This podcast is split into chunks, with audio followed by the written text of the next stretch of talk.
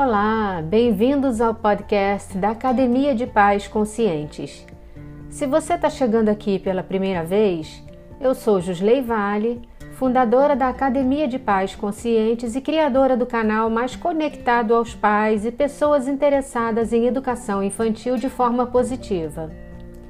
Hoje nós vamos falar sobre o grito. Você sabia que gritar com seus filhos pode ser muito prejudicial? Eu sei que às vezes é difícil manter o controle e não cair na armadilha de gritar com os nossos filhos. Quem nunca, né? Mas eu tenho uma boa notícia para vocês. É possível atingir o nosso controle emocional e identificar outras formas mais saudáveis e efetivas para nos comunicar com as crianças. Estudos afirmam que gritar com os pequenos causa inúmeros danos ao cérebro infantil. Desde medo a insegurança, problemas nos relacionamentos, dificuldade em expressar opiniões e emoções, baixa autoestima e por aí vai. Por trás dos gritos dos pais está uma impotência na comunicação que não ocorre de forma clara e afetiva. Muitas vezes os pais reproduzem o modelo educacional que receberam na infância e que foi aprendido.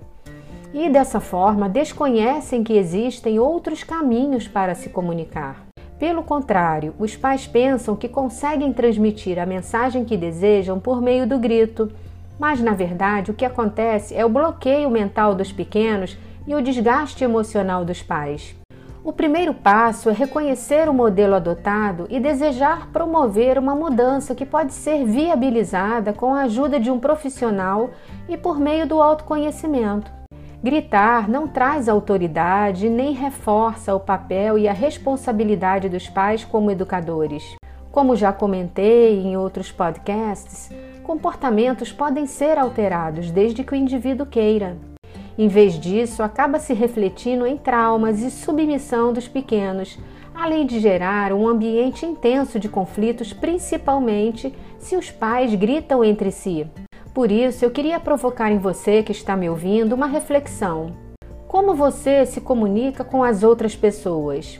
Você também adota o grito com seus amigos ou somente com seus filhos para demonstrar uma pseudo-autoridade e poder? Um estudo feito pela Universidade de Pittsburgh com mil famílias compostas por crianças entre 1 e 2 anos demonstra que os gritos afetam o desenvolvimento psicológico das crianças, impedindo o crescimento de adolescentes seguros e autoconfiantes e que se tornarão adultos agressivos, depressivos ou defensivos. Já a Harvard Medical School afirma que o abuso verbal, os gritos, a humilhação ou a combinação desses três ingredientes alteram de forma definitiva a estrutura cerebral da criança. Para ajudar nesse desafio, seguem quatro super dicas para você evitar essa conduta. A primeira dica é manter o controle. Gritar é perder as rédeas e a capacidade de disciplinar a criança pelo exemplo. A segunda dica é evitar criar momentos estressantes.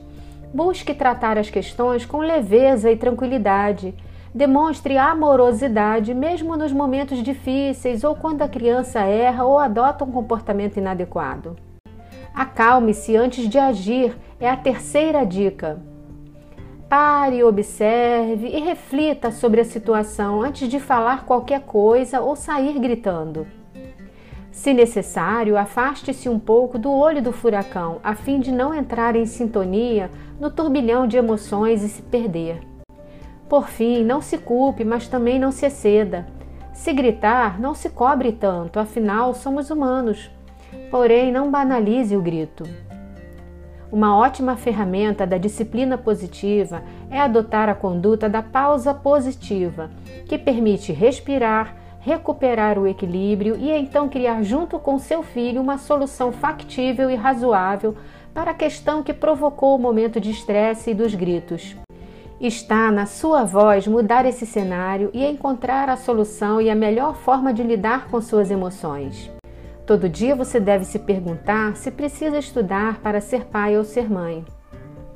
Eu vou responder que estudamos por várias razões. Aprender um idioma, passar para a faculdade e até renovar a carteira de motorista. Por isso é importante se aprimorar e o meu trabalho consiste em apoiar pais, crianças e cuidadores no processo de educação consciente, desenvolvendo habilidades e competências para lidar com emoções e comportamentos que tornem nossa vida mais leve e com ganho de qualidade de vida.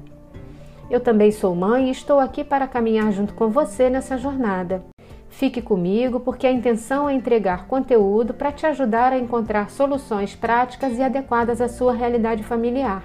Só para lembrar, a Academia de Pais Conscientes também está no Instagram, no YouTube, no Facebook e no blog, além do site.